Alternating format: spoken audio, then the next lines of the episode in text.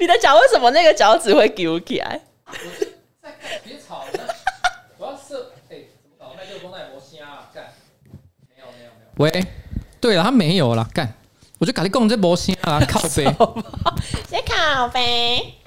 好了，有了哦，有了哈。我真的很受不了，等一下啊，我要调一个舒服的位置。那旁边那个人是在干嘛？他为什么要在这边？他是我们 PA 大哥。他说：“等一下，我在今天开录之前，因为我不想要丢脸，因为我觉得我已经维持很长一段时间的好记录。我今天是 EP 几？四十八。哦，今天是四十八，对不对？对。OK，没问题。那我可以开始，我准备好了。好，我准备好。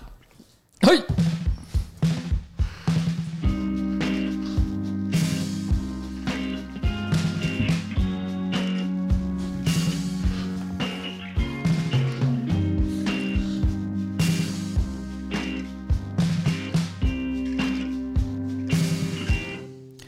Hello，各位观众，大家好，我是上班不要看的瓜吉 AK 台北市议员邱威杰，在我旁边是我可爱的小助理彩玲。我们今天要录制的是新资料夹 Number Forty Eight。对的。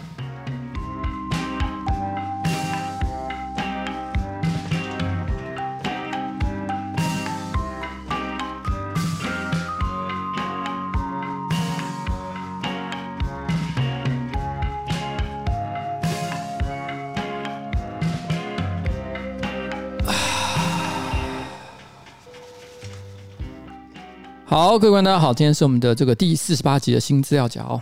那我们今天要从哪个地方开始啊？我突然间有一点点迷惘。从你沙哑的声音开始。我现在有很沙哑吗？现在还好，因为我刚刚但你最近都蛮沙哑。对，我今天早上呢，其实才录了一段别的厂商的这个夜配台词。对，然后录完之后，马上就被说声音怎么这么沙哑？我觉得其实这真的是我大概从两个礼拜前开始，因为我睡眠不足啊，然后再加上因为我每天都要开很多各式各样的这种电话会议，嗯，我从早讲到晚，后来我讲到七点钟，我终于可以休息的时候，我觉得我整个声音就爆掉，我没有办法再讲任何一句话。我老婆问我很多问题，我都爱理不理，她以为我不喜欢她，其实不是，我只是不想讲话，我讲不出话了。嗯，我现在的状况可以用一个饮料来形容，你知道是什么吗？沙沙哑，沙小，好，那我可以用一位歌手来形容 沙哑，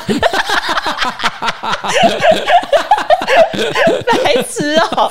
可是呢，如果各位以为哈，我今天要讲上周星座运势，就是要讲射手座喉咙会沙哑的话，各位就太小看我了。我不想再讲射手座，尤其是射手座最近每天关在家里面，非常的无聊。嗯，但我跟各位讲哈，我觉得上周星座运势，我现在有点难以决定。我等下会讲两个。好，我们来评比啊啊！我讲一个，你讲一个，然后我再讲一个。好好，再。然后我们再最后评比。OK，到底谁上周星座运势比较值得一听？上周的巨蟹座啊，我要我要用那种星座专家的方法讲。啊，你要用唐綺阳语气。热爱时尚的你。哎，对对对对对，对对对对，好像是在跟你讲话。对。热爱时尚的你，你上周呢会突然之间对复古的流行产生兴趣，然后呢做出了一些复古的打扮，并且广受好评，大家都爱死你了。谁啊？七月一号呢是这个国际 Bidoof Day。Bidoof 你知道是什么吗？我不知道。Bidoof 是一个神奇宝贝，B I D O O F。你们不知道这件事情吗？啊，他没有中文名字吗？我不知道啊。所以你就说小朋友会叫他 Bidoof？不会吧？等下我们来问一下东野，东野告诉我 Bidoof 它有什么中文名字？他也不知道，他在 B I D O O F 应该叫什么大海狸之类的吧？大牙狸啊，大牙。你们知道七月一号是大牙梨日吗？这节日很重要吗？哎、欸，我我来看一下那个大牙梨日的那个影片有多少观看。我跟你讲，大家看到会吓到。什么？他跟中共生日同一天哦？没有中共生。上个礼拜，神奇宝贝官方的国际 YouTube 频道试出大牙梨的影片，短短五天就累积了一百万次的观看。你知道为什么吗？为什么？因为他宣布说七月一号是官方的 Bidoof Day 之后，所有的人点进去是 Rickroll。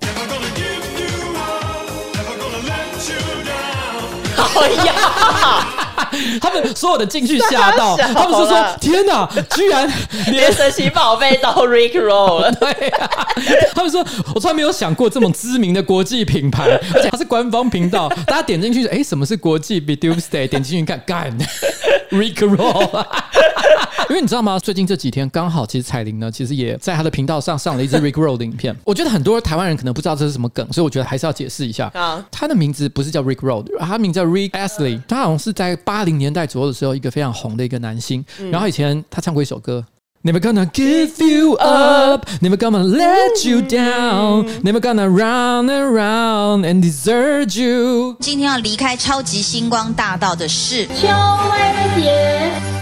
Rick Roll 呢，他其实是在差不多二零零七零八年的时候，嗯，突然之间爆红。那个时候呢，就有人拿来做一些恶作剧影片，嗯，就你以为它是一个很正常的影片，可是你看到一半的时候，突然之间啪就变成是 Never Gonna Give You Up 这首歌。那演唱的歌手就是 Rick Astley，嗯，那 Rick Astley 他后来因为他的有一个很招牌的动作，就是手会在那边晃来晃去，对，对，对，所以这是为什么这东西叫 Rick Roll，就是 Rick 的摇摆，哦，就跟那个什么 Harlem Shake 一样。对对对，它叫做 Rick Roll，这是 Rick Roll 是他指他的那个特殊的招牌动作。啊，那这个东西就跟统神端火锅一模一样的概念，或者是白冰冰 今天限定的泡汤，反正就是大家点进一个正常的影片，嗯，但是不论怎么样，你后面一定会转换成可能 Rick Roll。但是如果你只是直接演到一半，直接就转掉的话，其实这是很硬来的。对，要巧妙的连接，对，巧妙的把这东西连接起来。譬如说，可能舞蹈的动作啊之类的，就是你找到一个连接点，把它砰，然后大家就会觉得说干又来了，而且要让大家完全没有意会到，对，就猝不及防，对，猝不及防的一个情况。对，但最好笑的事情就是这个神奇宝贝的官方频道，它也是一样，他跟大家讲说，哎、欸，今天是 b e d o o f Day，嗯，好像是他今天是他的生日，然后要请大家为他庆祝。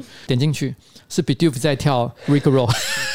我后来看了一下留言，嗯，观众一片好评，大家只觉得说没有想到会被 Pokemon 给骗。那其实 Rick Roll 呢，因为在零七零八年开始爆红之后，他算是一个上古级的迷因，已经十几年了，嗯，所以其实本来他也已经稍微退烧，但是到二零二零年的时候，他又开始红回来，嗯，原因是因为二零二零年因为 COVID nineteen，然后武汉肺炎开始蔓延全球，很多人都让 Zoom 啊、Google Meeting 去上课嘛，上那种虚拟课，那时候突然之间在美国就开始流行，就是很多青少年会在上课的时候用 Rick Roll 来对老师恶作剧，所以后来就变成是一。股新流行，嗯，二零二零年的时候，它突然间这个东西风潮再起，然后突然网络上又蔓延了各式各样的 Rick Roll 影片。今年的话，我想高峰大概就是连 Pokemon 都拿来用了，对，对，所以 Rick Roll 算是一个复古但是又更新的概念了，嗯，哦，就这种感觉。你的是什么？好，我的这个呢是处女座。处女座上周呢会对国足认同感到疑惑，但是没有关系，因为金星的运行，你迟早会找到你的方向，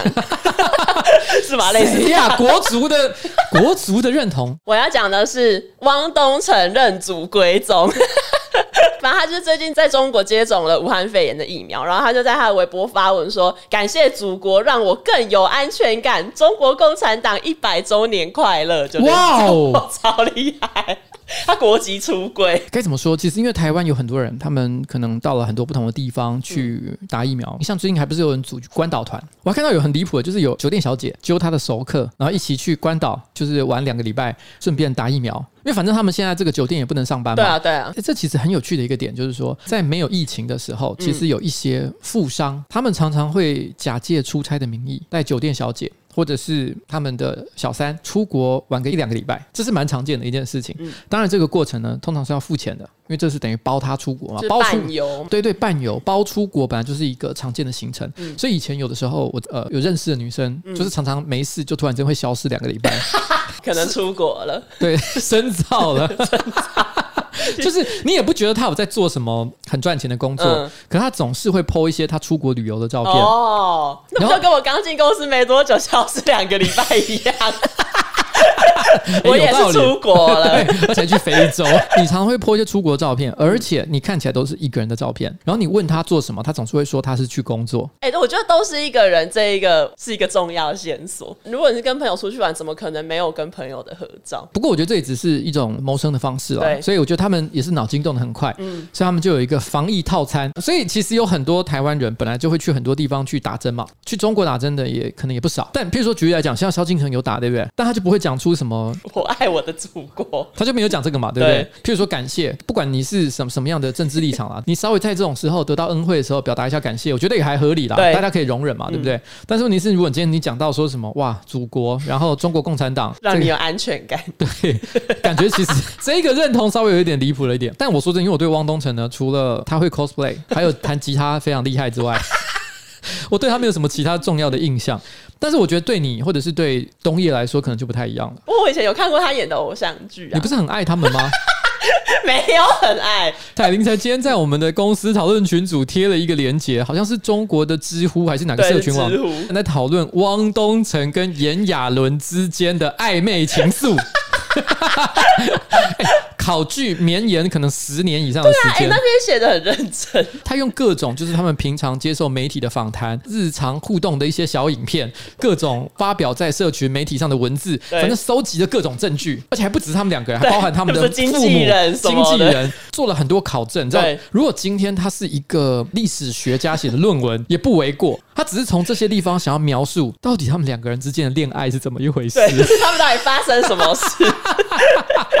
最好笑的是彩玲分享给我，我心里想说：“看，你是很爱他们吗？”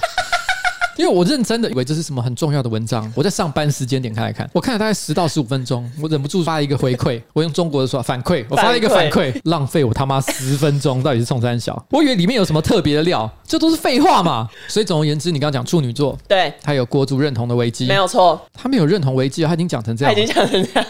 他十几年前爆红的台剧不就讲了，我就是终极一班呐、啊？对啊，他是中国籍，对他终极一班，还有终极一班结束，他说他从金时空到铁时空，就是他就算换一个时空，他也不过是变成终极一家。对对，好了，那他就是终极艺人。中籍。好了，但我真的觉得这个东西呢，好就随他高兴对，了。大家开心就好。人各有志了，好没错不好？哈，我们就不拦他了。那我就讲我的另外一个星座好了。我接下来讲双子座，我们好像没讲过双子座，对不对？对，受到很多亲朋好友喜爱的你，上周会因为不明的原因，突然之间老了很多岁，想必一定是受到很多折磨吧？谁啊？柯文哲哦。不是，我讲的这个人叫做统一超商。哦，好，我知道。上个礼拜呢，其实有一个妇女哈，她说她突然之间收到了一个讯息，她说这个讯息有在她朋友圈疯传，她短期之内就收到两个人都传讯给她，她没有想太多哈，就填了这个讯息里面要求他们填的一个表格，里面大意是在讲什么呢？她说恭喜你统一超商一百周年庆，然后你只要写这个问卷就有机会可以得到 一万元的新台币。她心想说哇，干机不可失啊！她直接填了表格，把它送出去，就送出去之后，她说诶，不知道为什么，因为他这个表格上面还有提到一个重点，他说你不但要把这个表格送出去，你还要另外再传给二十个不同的亲友，这是什么连锁性？对啊，不然你会不信。对，然后他说他传了出去之后，他心里就觉得有点不太妙，嗯感觉手机还变慢。我觉得这部分可能是这个心理因素啊，心理因素。所以他跑去问这个统一超商，统一超商跟他讲说：“哎，小姐不好意思，本公司到目前为止并没有一百年的历史。” 其实想也知道，一百年前是西元一九二一年，就跟中共一样大，什么不太可能？你觉得那时候台湾就有统一超商吗？不可能吧！五十周年庆都已经蛮可疑的如。果一百年前就统一超商，那要杂货店干嘛？大家都去 seven 就好。其实也不一定不可能啊，哈，就是在一九二二一年的时候，唐山甚至于可能更早，唐山过完台湾，哎、唐山是一个人吗？唐山不是啦，郑成功好了，没有，这是更久之前。他为了要呃便利台湾人民的生活，嗯所以他就开了一个杂货店，取名叫统一。他就是心中满怀着就是统一的那个志业。对，反清复明嘛，对不对？然后所以他抱着这个心情，嗯所以在台湾成立了第一个杂货店叫统一，然后不知不觉的经营了超过一百年的时间，嗯，所以他现在过一百周年庆，大家应该感到感动，其是很合理。实硬要这样讲，其实应该有些人也会相信。但是各位，哈，统一超商一九七八年 六月十号才成立，对所以呢，双子座的他并没有一百岁了。不过这边大家给大家一个另外一个小知识啊，统一超商呢，其实大家都知道它的另外一个名字叫 Seven Eleven，但 Seven Eleven 其实是一个国际品牌，只是这个国际品牌呢，它授权给统一去经营。那原来的 Seven Eleven 最早是在美国的达拉斯成立的，啊，是啊，你以为是日本对不哎、对？我以为是日本呢、没有，它其实是美国品牌，美国授权给日本，日本再授权给台湾的。哦，其他其实是这样。那这个 Seven Eleven 呢，是在一九二七年于达拉斯成立的。所以如果您讲的是原版的 Seven Eleven 的话，它的确已经九十几岁了，对，接近一百接近，一百岁，但还是还没有一百岁。还是没有一百。好了，以上哦 OK，你觉得这个可以吗？不错，拟人化。拟人化。好了，希望有一天哈，我们可以看到统一超商一百周年庆。OK，我们刚刚得知了 Seven 不是在日本创立的，对不对？但是有一个东西是在日本创立的，就是我们的乐天国际银行。本周的干爹，对不对？对，首先呢，这个乐天银行又推出了一个非常猛的一个优惠啊，就是说 你只在活动期间哈，七月五号到九月三十号之间哈，你有一个有效的这个乐天市场订单，不包含任何指定的店家哈。那凡使用乐天的国际银行这个账户呢，去转账付款，除了乐天市场本来就有的乐天点数回馈之外，再享付款金额百分之十的乐天现期点数。数，而且这个回馈没有任何上限。这乐天限期点数是怎么样？一点等于一块钱，所以你基本上花了十万块钱，你可以得到一万块，爽了吧？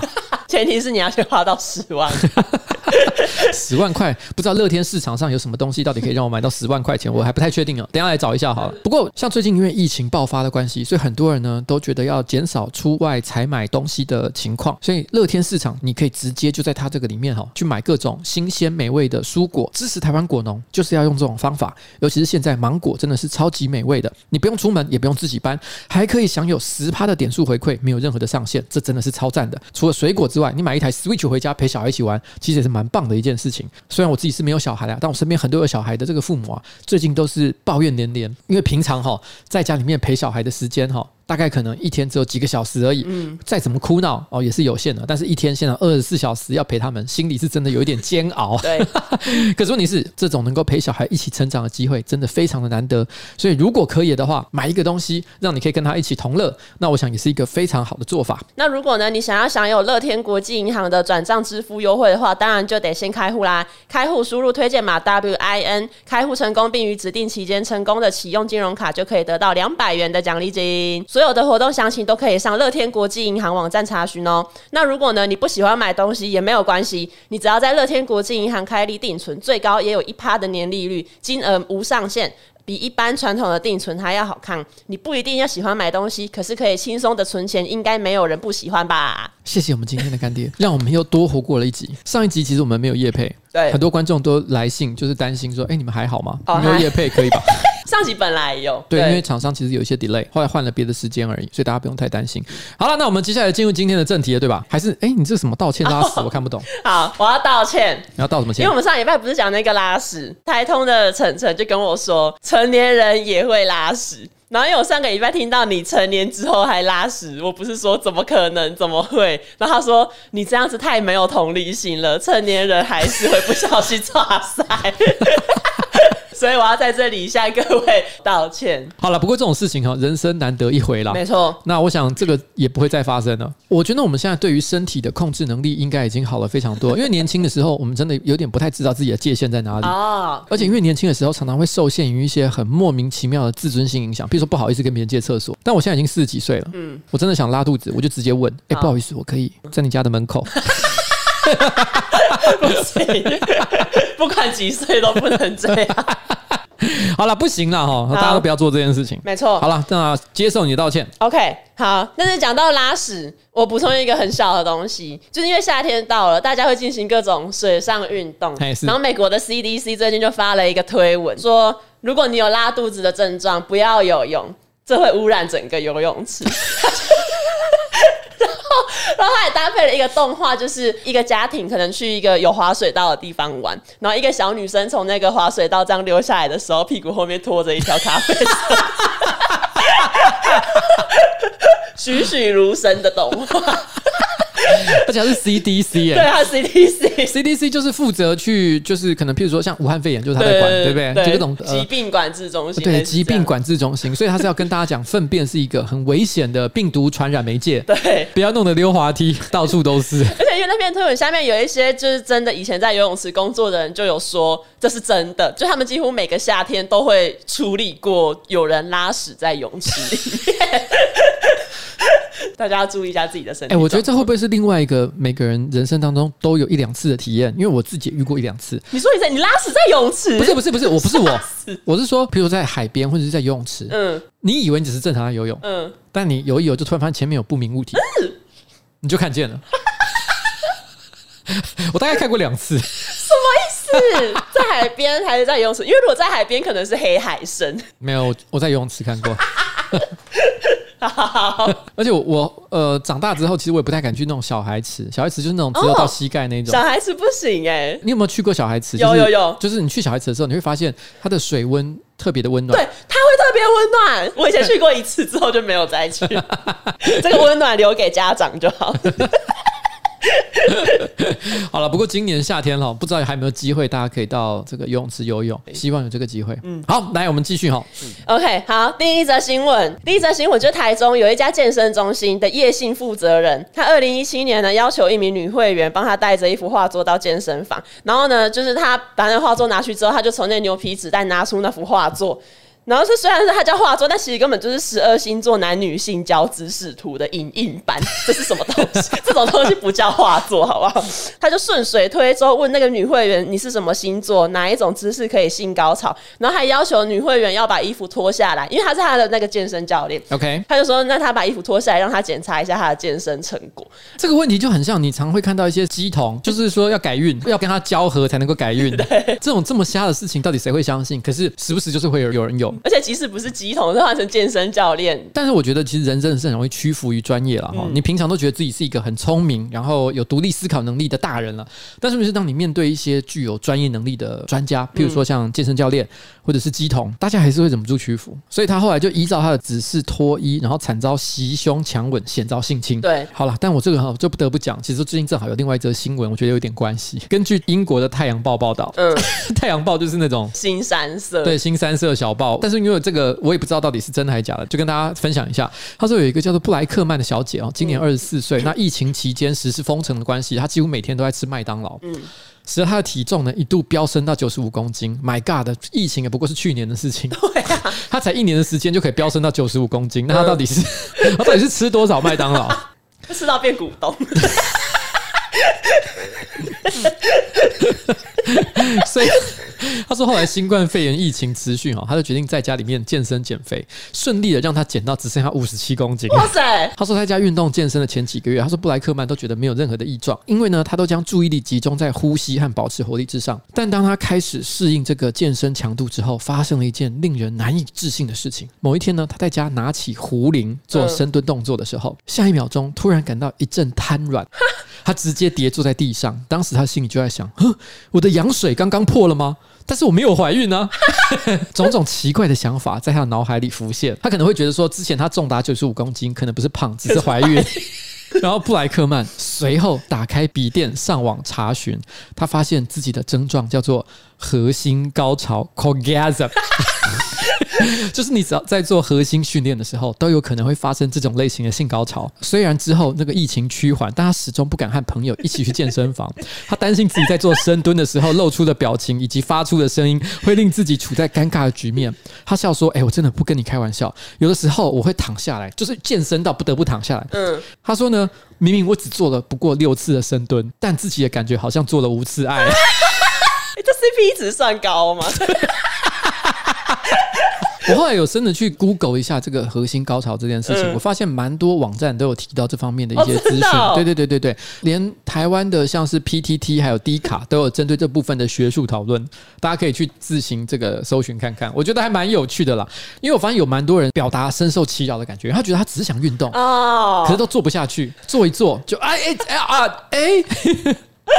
那目我有看到一个说明，他说目前呢有一份非正式的统计，嗯，就是最容易发生这种核心高潮的动作叫做反向卷腹。你知道什么叫反向卷腹吗？哎，就是那个什么脚跟屁股要抬起来，就躺着的时候啊，对对对对，就是那一个，那叫反向卷腹动作。他说这是最容易引发核心高潮，所以大家我应该没有这个病，你有在做就对了。我有时候会做啊。谢谢你让我知道我是健康的。但我讲一件无聊的事情，就是上班不要看的那个小欧，他在疫情开始之后，他不知道为什么，他突然之间开始迷上了用壶铃做深蹲。他就常常说，因为他最近他连续发了好几篇文章，说他最近每天都在做壶铃深蹲。以前一天只能做个两三十下，现在一天可以做个一百下。哇塞，很多哎、欸！对，他做非常多，他说都觉得好，呃，脸不红气不喘。然后我心里在想，会不会是因为他从中有得到一些甜头啊？不然怎么会突然之间从一个死肥宅，突然间变成一个每天都在做壶铃深蹲的人？其中应该有鬼吧？看了这一段话之后，我都觉得我要上网去订购壶铃了。为什么？我们去那个乐天市场。你不？哎，对，可以去乐天市场。我们去乐天市场哦，买看看。对，订购一组壶铃，回家每天做深蹲。哇，干核心高潮，没鱼虾也好。好了，不要随便相信那个健身教练的胡扯。对，任何会叫你脱掉衣服的都是不专业的人。但是核心高潮是可以试试看的。好了，OK，好，继续。好，下一则新闻，就上周呢，在美国加州的奥克兰市的法院外面，有 BLM 的示威者跟警察发生冲突。然后，因为示威者的朋友他就是拿着手机要录下过程，跟警察争执到一半的时候，警察突然就是都不讲话，然后他就拿出他的手机，然后就突然放泰勒斯的 Blank Space。因为吵架吵到一半，他那边放音乐，然后旁边两个人就是有点傻眼。主要跟他吵架的那个人还说：“哎、我们现在是要来开 dance party 还是怎样？”后来警察就说：“如果他录的影片有收录到这一首歌的话。”可能这个影片会因为歌曲的版权关系无法上传到 YouTube。这警察真的超级聪明的，因为因为如果说他不想给别人拍，他是直接冲上去把他手机抢走，对，或是把那个镜头给遮住，说不要拍，不要拍，不要拍。我们常会看到一些这种社群上传的影片会出现这种画面嘛？对，大家只会觉得干警察很坏，嗯，妨碍公民的权利，明明就是你就是公开在做的事情，然后你不敢让人家知道。对哦，哎，这个不行。对，但是他们对抗的方法也很简单，放 Taylor Swift 的歌。但是我不知道 Taylor Swift 呢，在抓这种版权抓的算不算凶？嗯，如果他今天真的想要达到百分之一百的效果的话，我建议放迪士尼。迪士尼在这部分哦，真的是 抓很凶，哦，对，抓很凶哦，铁定是告到你死。我之前就是有听说，就是如果你真的被迫拍一些你不想要的影片的时候，你可以放迪士尼的音乐，因为这样你的影片就无法被上传。呃，任天堂的相关内容其实也可以。哦，是啊，对，任天堂在这部分也抓的很凶。哦，我举个例子来讲好了，呃，游戏实况组都会这个一边玩游戏，然后一边把它上传到网络上嘛，就直播这样。只有一个游戏公司的游戏完全不允许实况主转播，就是任天堂。嗯，是啊，对，像什么马里奥赛车，是任何一个随便的实况主，你想要这个实况不可以。嗯，好，然后他不是说他就是放这首歌是为了让他不要传到 YouTube 吗？但是我还是在 Twitter 看到这个影片啦，所以就代表这根本就没用，就是你做这件事情反而会在别的平台被传得更开。但我必须说很有创意啦，真的蛮聪明的。这个警察的想法很好玩，就是智慧执法。对。然后下一则新闻，韩国好像有一些青少年，他们会在自己的 IG 上面放呃韩国那种很贵的公寓的名称，就比如说我是彩玲，我可能就会在我的 IG 简介写彩玲在 The Hill，就类似这种。然后以台湾来讲的话，就是说彩玲在地堡。哎，对对对，就类似这一种。然后最近韩国青少年就是有这个风潮，然后可是就是大部分的人都不是真的有住在那一些高级地段，他们只是想要拿来假装好像自己有住在一个很贵的地方。对啊，这个东西有两种可能，一种是真的他想要假装，就让大家觉得说，哎，我是出身豪门。哎，对，对，对，对。但第二种情况就是单纯的把它当成一种流行的现象，就是好玩。哦、他们也知道，彼此也都知道，就是说你真的不是住那里，嗯、但是我们单纯是觉得是好玩，把它当做一个标签来使用。我不知道这是哪一种情况。我觉得比较有可能是标签，因为那个是这是韩国日报报的报道，然后。他就说，最近就是韩国的青少年会被这一种有点像是炫富的风气影响到，然后进而去做出这一些举动。我想这可能跟戏剧的影响是有关系的，哦、因为我觉得亚洲人哦很喜欢一种戏剧，嗯、就是一种豪门故事。你说《流星花园》？对啊，《流星花园》，然后你会感觉到就是可能平凡的这个女孩子，然后但是认识了四个帅哥，帅哥每个来自都是有钱的财团。嗯，那你要知道，其实哈，呃，日本跟韩国的财阀文化都非常的强烈。嗯，你知道财阀文化？我我知道韩国的财阀有可能会动摇国本。哎，对，没错，对啊，就是他们的财阀影响这个社会十分的深远跟巨大。嗯，那你如果说你今天毕业的时候没有找到一个大公司、大企业的工作的话，嗯、其实基本上就是混不好的一个。哦，对对对。那这个在日本跟韩国就蛮明显，但在台湾，其实你会觉得在中小企业上班。好像也不见得有哪里不好，有些在中小企业也混得有声有色，然后呢，生活也过得很不错。嗯，所以其实这一点就跟日韩是很不一样的。没错，对。下一则是云林县前几天有一个富人，他把驾驶的轿车卡在一个地下道的机车入口，然后造成当地交通堵塞近一个小时。然后后来那个肇事的富人，他就是可能是有点拍谁的，他跟警方说，哦，他忘记自己今天是开车出门，他以为自己是骑机车，所以他就是往机车道钻。但是机车道就很小，所以他直接卡在入口。对，这很像是一个经典迷因，就是一个。火车要去撞那个山洞，撞到它裂开。走错洞了哈，这位妇人。但是因为我听说有一些人，就是从骑机车习惯了到开车，这中间会有转换不顺畅的问题。哎、欸，其实我有亲眼见证过类似的情况。这这我以前在直播有讲过这个小故事，就是我在念大学的时候，我骑摩托车，然后那时候是冬天嘛，寒流来，非常冷的时候，骑着摩托车在在路台北市的街头，你会真的觉得干好冷哦，好希望可以坐在温暖的车子里面。嗯，但没想到这时候我旁边，哎、欸，发现居然开着一台车，是一个打扮很时髦的一个女孩子，开着一台白色的敞篷车，我忘了什么品牌，但看起来就很贵。可是寒流来，敞篷车，他居然。我心里想说就没有必要，因为那敞篷车通常也会有盖子可以把它盖起来，呃、对啊，就没有。他打开，他居然就穿着很时髦的衣服，然后呢，在那个寒风当中，任由那个风吹着他的乱发，咻咻咻咻咻。我心想说，这个人到底在冲三小？体验极速冷冻。对，然后就在这个时候遇到了一个红绿灯。嗯，那因为我想要左转，所以我决定要先待转，因为摩托车要先待转嘛，对不对？嗯、所以我就要直接停到那个待转格。嗯，就在那一瞬间，那一个跑车跟着我一起停在待转格。哦，他以为自己是骑机车，什么意思？你知道吗？汽车如果你想左转，直接转过去，好不好？对对对对。哎、欸，但是讲到这个，我就想到，因为我不会骑摩托车，然后我只会骑脚踏车。然后以前有一次，我姐在教我骑摩托车的时候，我就骑得很不习惯，因为我就会觉得我的脚一直想要去踩踏板，可是因为摩托车就是没有踏板，我一踩下去发现没有踏板，我就整个不平衡，所以我就一直无法骑摩托车。这是什么奇怪的？你刚刚学骑机车，你就直接会骑机车吗？我人生第一次骑机车是在我十七岁的时候，嗯、那时候没有驾照，对不起，我先跟大家老实承认。可是基本上，因为那已经是将近三十年前的事情，嗯、所以如果你想要，也早就过了 法律追诉期，好，所以大家也不能拿我怎么样。我还记得那时候我是在东区顶好超市的附近，然后我有一个同学刚买了新机车，那一群朋友很兴奋的就跟着他跑到台北市的一个小空地，然后在那个顶好超市附近，大家就在那边想说，每个人都想试骑一下，大家就陆陆续续每个人都骑完，每个人说哇好。兴奋说：“哇，骑机车真好玩！”然后终于轮到我了。嗯，然后我油门一吹，嗯，什么？你又倒塞？我直接撞到那个顶好超市旁边的垃圾堆里面，直接撞翻他的垃圾桶，整台车全部被那些汁液喷溅的乱七八糟，而且我整个人直接掉进去。那这是我人生第一次骑机车的经验了。我相信人生的很多第一次都不会太顺利。下一个新闻就是屏东，屏东县呢有一位女性，她从事性交易被警方抓到，可是被抓到之后，她说，因为她的工作室里面养了五只狗，然后她说那一位男客人其实是花了六百块来跟这五只狗一起玩，反正这个理由就莫名其妙，然后警方他们就斥责这个女生怎么编得出这种理由，而且呢，这个女生养的五只狗其实原本应该是要帮她警戒工作，就是可能有外人来的时候，可能要吠叫或者是什么来提醒她说，哎、有人来咯。但是警察到场之后，她就是。那个狗完全没有叫，然后而且还就是乖乖的配合警察做的一切理解，就整个过程中那个狗没有发挥任何作用啊。没有，它可能单纯的就是观赏用的狗，或者是它平常是基于善心，所以在在街头养的一些流浪犬。哦、所以其实它搞不好工作其实也是为了养这些小朋友，所以也是辛苦啦。哦。因为我觉得，如果今天一个人单纯的只是想要呃养一只狗来帮他看门，或者是吠叫警察之类的，他只要养一只猛犬就好了。对啊，你养五只跟养一只凶的，你知道差别不大啊。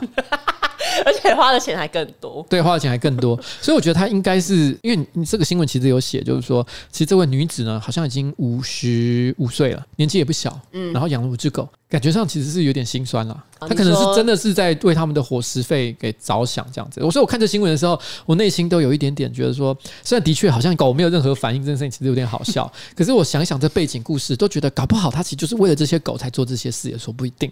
就好像我们常会在社会上知道一些什么爱妈或什么之类的，他们也是为了要养自己身边的猫猫狗狗，也是做很多工作。像我家附近有一个爱妈，她是每天都在。这个做回收哎、欸，可是我觉得这有点，因为如果你连养活自己都有困难，为什么还要花那么多钱养？我跟你讲哈，这种事情是这样，因为你本身没有养宠物，嗯、你可能难以理解。因为我自己的宠物呢，都是去街上捡来的那种流浪猫，嗯，一开始会捡来就是觉得啊好可怜哦，然后我就养它。可是我一开始我就很清楚的知道，这种事情呢是没有没有终点的，因为你第一次捡了一只流浪猫，你路上就会开始注意到很多猫看起来很可怜。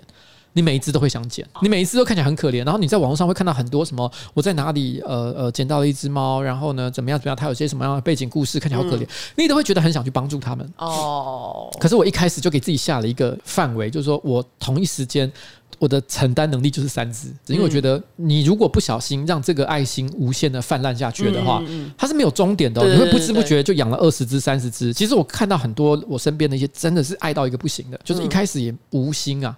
啊，想说先是看到一只很可怜的，先捡一只，然后第二只、第三只越来越多，最后其实造成自己生活上很大的一个负担跟压力。嗯、那当然了，我觉得很多人是做的觉得很快乐、很开心。我觉得我们也是希望尽量的支持他们，也帮助他们可以做这件事。嗯、但是以我的角度来说，这真的是也不是说难以想象啊。嗯，对啊，只能说人真的是一条很辛苦的道路。像我家附近那个太太，她就是平常每天我都看到她在做回收的工作，就每天我都看到她就是拖着一台车，然后捡各种纸箱啊、保丽龙啊，各种可以回收的物资。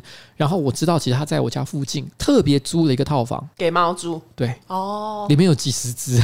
这个东西哈，不做价值判断了。有的人会觉得它有好处，也有人觉得它有缺点。猫给他的心理慰藉大到他觉得他可以做这些事情来，有可能。我我不确定了。哎，那我问你，那你捡猫的时候，你是直接把它抱走吗？嗯，什么意思？就是什么叫做你在路上捡到一只猫，你就是看到了就直接把它抱走？未必。我家每一只猫来的方法不太一样。我养的第一只猫是就是去。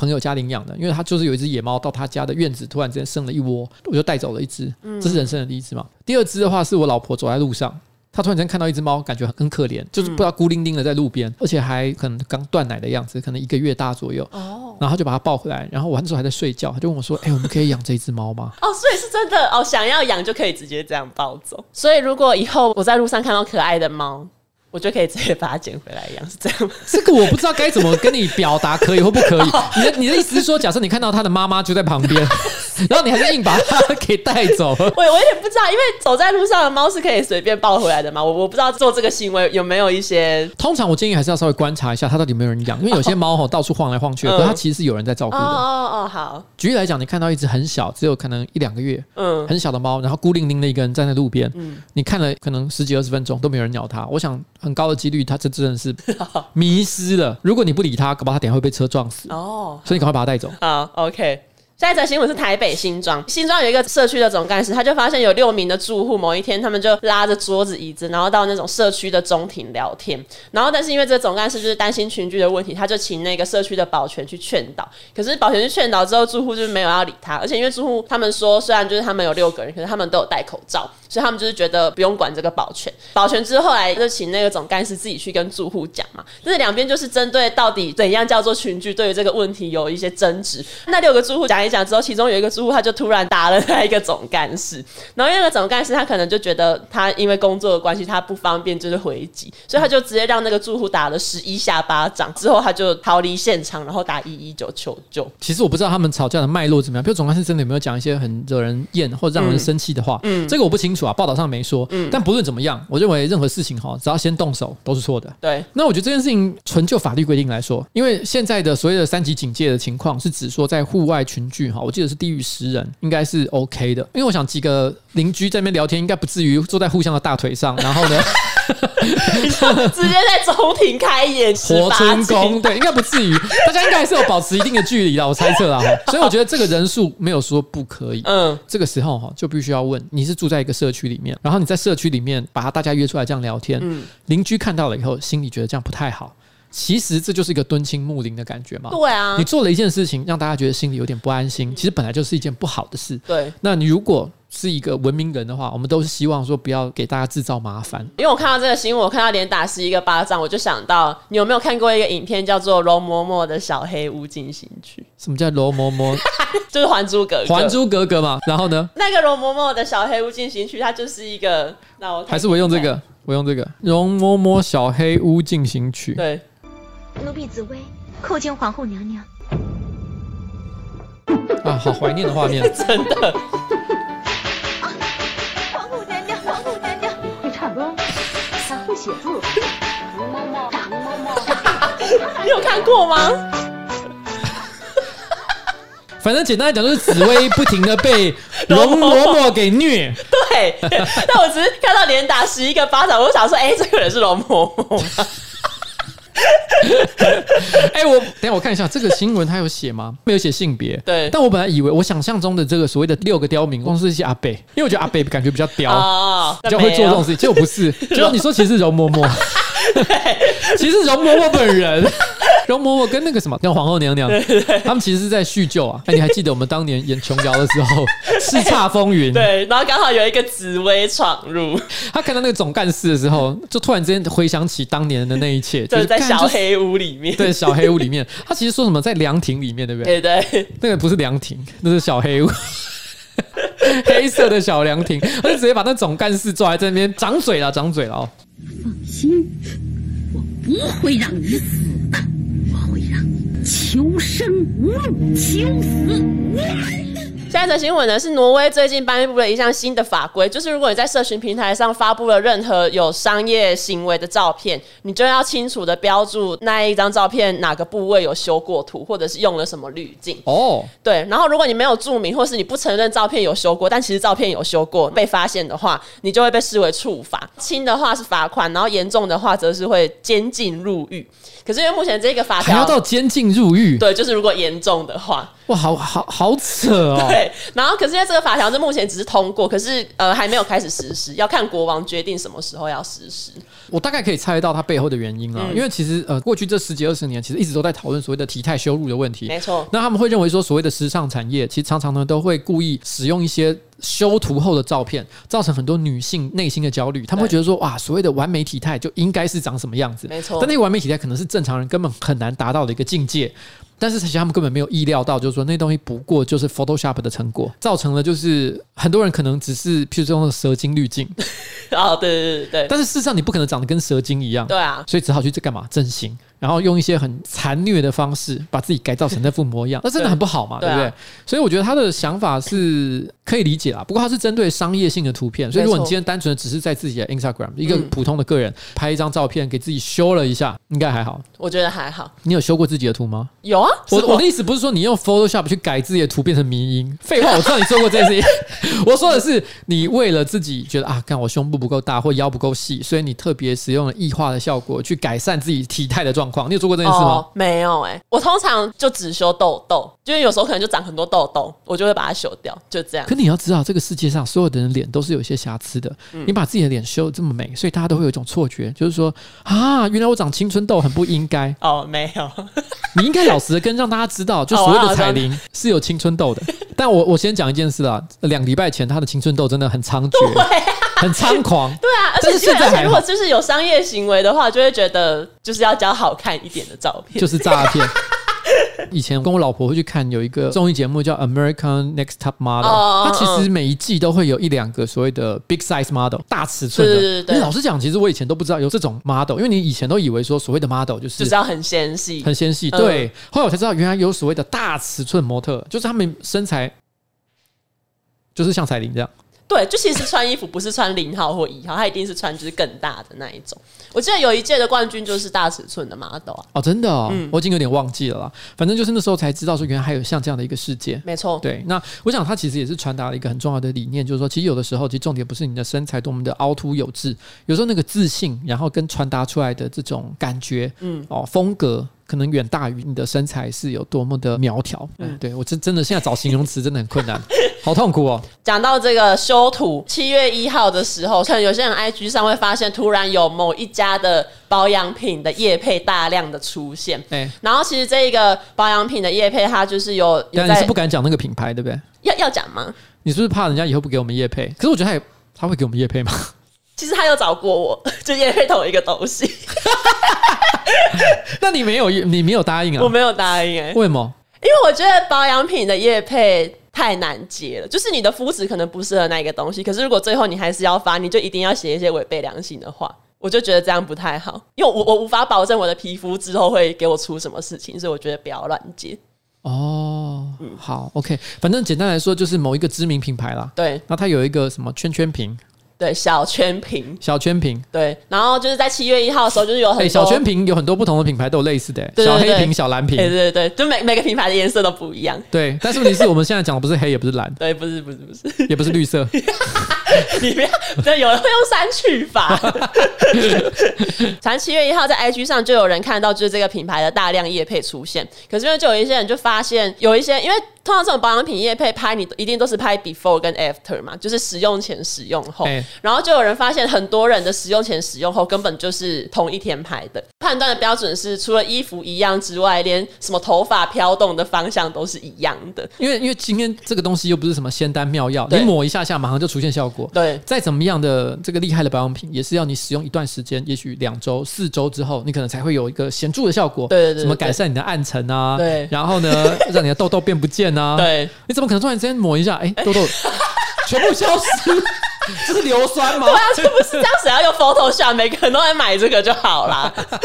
然后就是还有一些人说，有一些看起来甚至只是把颜色调亮一点，就当做是使用后 po 出去，然后大家就会觉得这样子很没有诚意。有些人就说保养品的业配不可信啊。我觉得时尚或者是美妆类的网红，他们非常辛苦的一个地方。嗯，因为譬如说像我们可能会业配的这个厂商五花八门啦，可能有游戏啊，可能有这个三 C 产品啊，或者什么之类的哈。那或者像我们今天乐天银行，对不对？嗯、但是问题是，其实通常美妆类的大概都是只有接一种，就是美妆。嗯，可是他们对于美妆的产品的使用心得，常常是他们受到欢迎的最主要原因。没错，大家会看是因为觉得他们讲的内容是真实的，嗯，可以参考的。嗯，可是如果他们收了钱，他们讲的话又好像变得不是那么可信，变得是说他们做也不是，不做也不对，对，然后就非常的痛苦，觉得很尴尬。然后其实我想到我另外一个类似的就是影评。因为有一些影评人，他们可能为了要跟片商打好关系，他们就变成每部电影都说哦，好看，好看，好看，好看。这真的是一个难解的问题了。对，大家都要赚钱。那我只能说，其实毕竟道义有道嘛，嗯、取材也是要有一个合理的方式。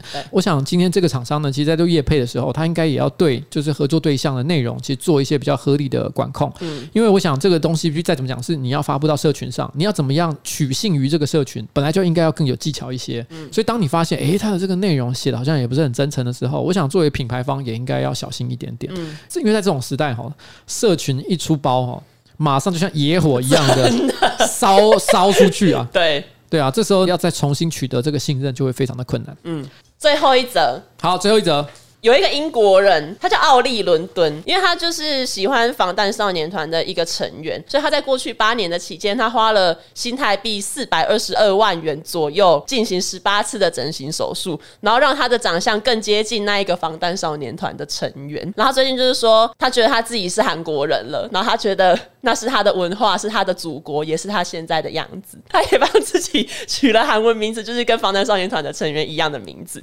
他之后就是有上传影片，然后用韩文说什么“大家好，我是志明”，志明就是那个防弹少年团的成员。然后他还用英文说，他现在终于变成韩国人了，他好高兴。他被困在错误的身体里面八年，我现在终于可以做自己了。这个东西其实在网络上就引起很多人的讨论，就是就很多人觉得你喜欢韩国文化，跟你想当韩国人其实是两回事。可是我觉得。在人类的世界里面，你还在问说什么叫做自然，什么叫做正常，已经没有逻辑了。人类文明发展到今天这个地步，已经没有什么自然，也没有什么正常可言了，只是看我们能不能接受而已。OK，那如果他今天没有伤害任何人，他只是单纯想做一个韩国人，又有什么关系呢？嗯，我记得过去这几年陆续好像都有一些报道，应该都是同一个人，对，都是同一个人，都是在讲他。所以其实他的照片是我自己坦白讲了，纯、嗯、就我个人的审美观来看，略恐怖。绝对不是长得像韩国人，可是我觉得他开心就好，对，他开心就好，也希望他一辈子都可以这样开心下去。而且事实上，关于整形成另外一种东西，其实有很多的不同的案例。像比如说，我不知道大家知不知道这件事情，有些人希望把自己整形成外星人，嗯，奇幻生物、耳之类的吗？就是耳朵整形也有，对，耳朵整形，把自己耳朵整成尖的，嗯，然后或者是眼球染色，嗯，一直都有人在做类似的事情。那我觉得，甚至于讲比较轻微一点的，像很多人都有对身体各种部位去做这个穿孔有兴趣，嗯，什么乳环啊，都已经是基本款。对，其实这都是身体改造的一部分，你都能接受了。那他想当韩国人，有何不可？那就让他去做吧。好，但是问题是我看到你这边的 ending 有讲到一件事，说大家请要爱自己的身体、长相和国籍。你是不是本来想要引导到完全一个不同的方向？没有，因为我自己是觉得，因为你自己是觉得说像汪东城一样更改自己的国籍很不正。就是、你是不是本来想要扣汪东城？不是，我本来想讲国籍出柜，因为我我觉得他就是整形什么是没关系，可是。积极想要改变自己的国籍，微微的不能理解。可是你要想，在台湾也有很多人跑去当美国人啊，对不对？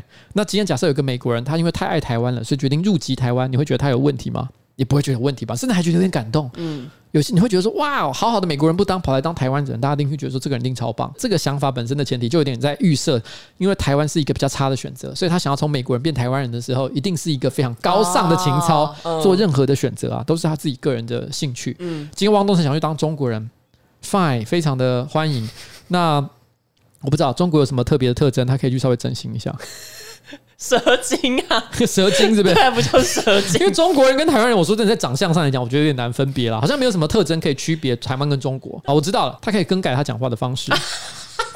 卷舌，卷舌，他可以请王炳忠他呢当他的老师，为他指导一二，学习堂堂正正的中国人的讲话方式。对，语言课，语言课哈，我觉得他可以去做。其实我蛮好奇，中国人看到王炳忠讲话的时候呢，他们觉得他到底讲的是标准还是不标准？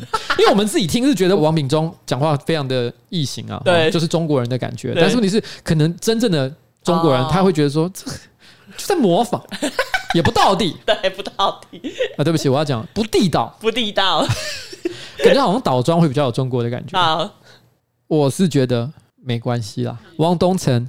跟这个奥利伦敦 或是首尔，他现在是奥利首尔，他们可以去做任何他们想做的事情。OK，但是我们要不要喜欢他们，那是另外一回事，那也是我们的选择。没错，对，只是我们都不要互相伤害，譬如说打对方十一个巴掌。对，我们可以从此以后不喜欢这个人，不信任这个人，他讲的话我都不想看，我也不想听。可是没有必要去对他打十一个巴掌。我觉得这件事情是作为一个人最没有必要去做的一件事情。反正我们尊重大家彼此的决定。台湾现在人口有其实两千三四百万人，少一个汪东城又有什么关系呢？有差吗？没差。失去了一个吉他之神哦，对，我们失去了一个吉他之神，这有点悲伤了。希望现在台湾的年轻人哦，可以赶快精进自己吉他方面的技能，对，取代汪东城在台湾不可或缺的地位。对，好了，就这样子吧。OK，好了，我觉得今天哈，我们的新资料夹要跟大家说个再见。哎，对，最后我一定要再提醒大家一下，嗯，我们的乐天银行对不对？我们的这一次的干爹哦，你只要上乐天市场，用你的这个乐天银行开户的提款卡去消费的话，我靠，十趴回馈啊！对，买多少都送你十趴，买一百送十块，买一万哦送你一千块，买十万送多少？一万块！哇哦！如果你花三十万的话，你直接可以再买一只新 iPhone，免费送你。对，赚到三万。对，三十万，我想想看。要买什么？不知道乐天市场有没有卖车啊？车吗？三十万？你直接买，呃呃，车现在便宜的，我才四五十万可能有，便宜的五十万好了。Oh, 好，你买一台五十万的车，嗯，送你五万块。OK，赚到，你可以赚到，你可以直接怎么样？买一台现在最顶级的电脑，再加一台 PS 五，哦，在家里面玩到爽，嗯，对不对？可以，送你送你一台车，送一个电脑，再加 PS 五，划算，划算啊！我到底在讲什么？好，大家不要忘记哈。好，那我们今天跟大家说拜拜，拜拜。